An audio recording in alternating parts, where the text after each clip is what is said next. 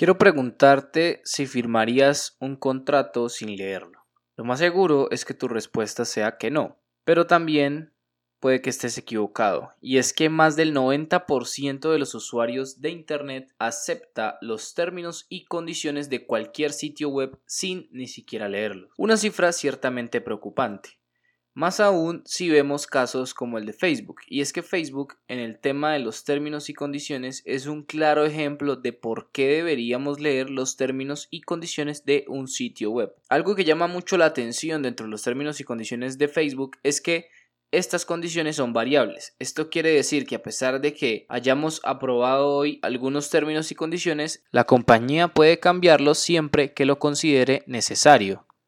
Lo único que debe hacer la compañía es notificarnos a través de nuestro correo electrónico especificando que ha habido un cambio en sus términos y condiciones, pero no es necesario que la compañía nos indique que podemos volver a aprobar estos términos y condiciones. Así que con aprobar una vez los términos y condiciones, puede que estemos aprobando muchos cambios sobre los mismos términos y condiciones. Otra parte de los términos y condiciones de Facebook que llama la atención es el control de las publicaciones. Y es que a pesar de que las fotos y videos que subamos a esta plataforma nos pertenecen, Facebook puede darle también el uso que considere necesario. Algo en lo que hemos fallado nosotros como usuarios es en brindar a estas plataformas más información de la que es necesaria.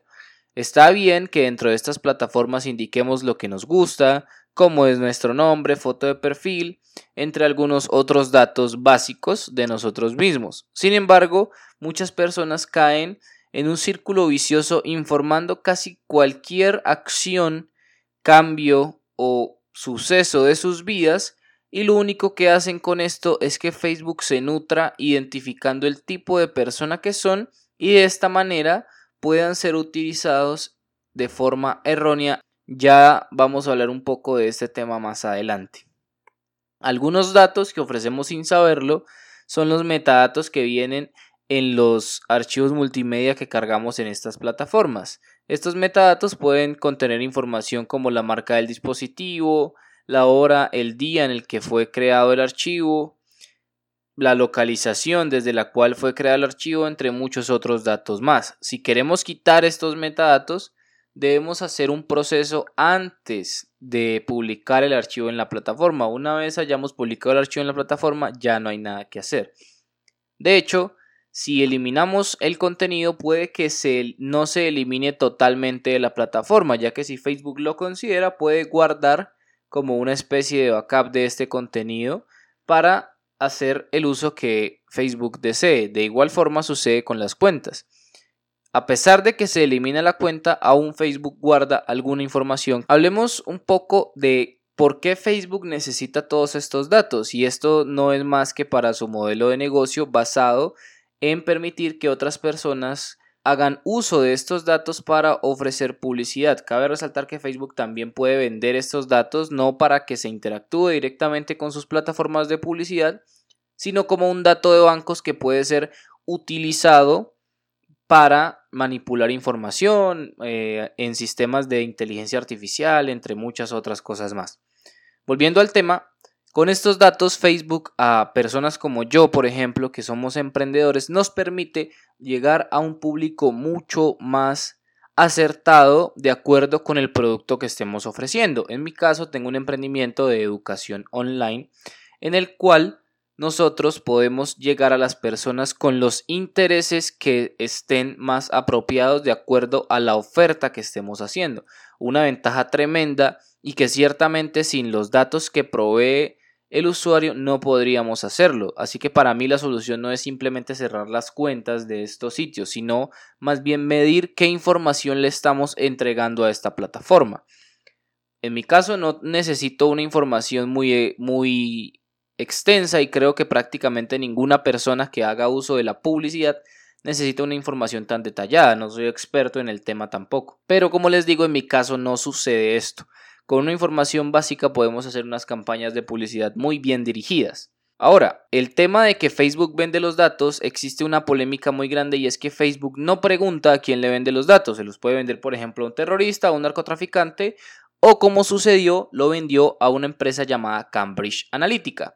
Cambridge Analytica lo que hacía con estos datos era favorecer a una corriente política, más específicamente la corriente política de Donald Trump, clasificando a las personas en tipos de personas y haciendo ver que Donald Trump estaba encajando con sus intereses y con lo que ellos esperaban. Todo esto se, da, como les digo, por dar sobreinformación del tipo de persona que somos en estas redes sociales. Sobre todo si incluimos información como nuestro nivel de vida, como el tipo de vivienda que tenemos, muchas cosas más, hacen que empresas como Cambridge Analytica puedan aprovecharse de nosotros y nos manipulen sin que nosotros nos demos cuenta.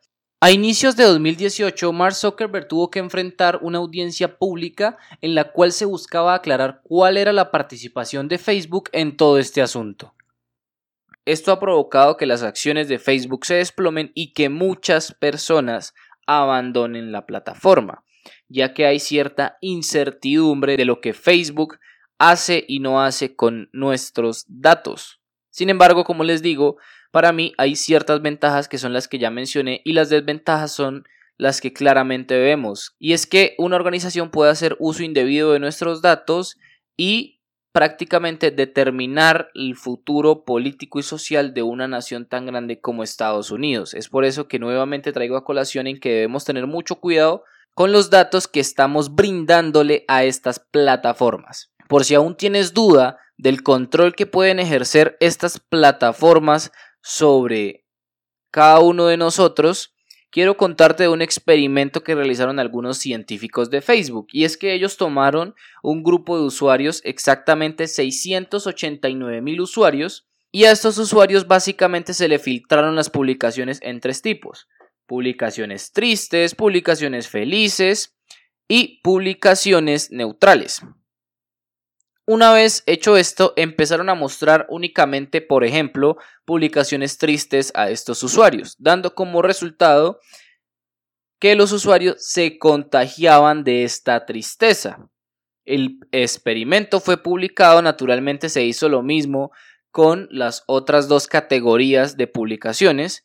El experimento se publicó y se determinó que las emociones pueden ser contagiadas a través de algo que se conoce como contagio emocional. Ciertamente vemos aquí un claro ejemplo de cómo estas plataformas pueden determinar muchísimas cosas, todo por el acceso absoluto que nosotros les hemos dado al aceptar unos términos y condiciones. Y este no es solo el caso de Facebook. Hablo de Facebook ciertamente porque es una plataforma que todos conocemos y que ahorita se encuentra en el ojo público debido a lo sucedido con Cambridge Analytica. Sin embargo, esto puede suceder con cualquier plataforma y es ahí donde los usuarios tenemos gran responsabilidad de leer los términos y condiciones, de no brindar tanta información a las plataformas de las cuales estamos haciendo parte. Para mí, estas plataformas son buenísimas y han permitido que la humanidad tenga una evolución bastante considerable. Sin embargo, como usuarios tenemos que ser mucho más responsables en la información que estamos liberando en este tipo de sitios. El tema de los términos y condiciones llega tan lejos que incluso ha habido casos de empresas que en los términos y condiciones regalan dinero simplemente por leer los términos y condiciones. Es decir, en algún parágrafo de los términos y condiciones se dice, al leer esos términos y condiciones usted tiene derecho a una cantidad, no sé, 100 dólares.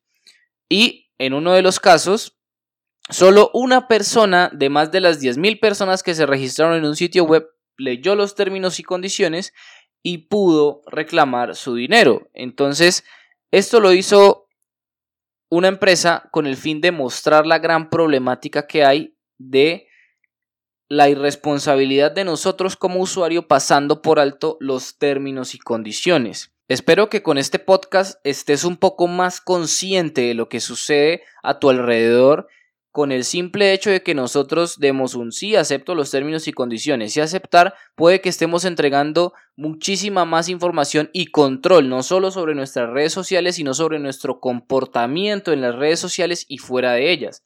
Y también, a pesar de las cosas que pueda llegar a exigir una plataforma, ya vimos cuáles son las ventajas que éstas también nos ofrecen, ya sea desde el punto de vista de un usuario o desde el punto de vista de un emprendedor. Para mí, el foco del asunto es que primero como usuarios seamos un poco más responsables administrando nuestra propia información. Hay personas que prácticamente tuitean o publican en las diferentes redes sociales que están en el baño, lo cual es ciertamente una irresponsabilidad. No es necesario darle tanta información a estas plataformas, ya que ya vimos lo que puede llegar a pasar y es un simple llamado a la conciencia colectiva de que todos leamos un poco más frecuentemente los términos y condiciones y que también seamos mucho más responsables con nuestra propia información.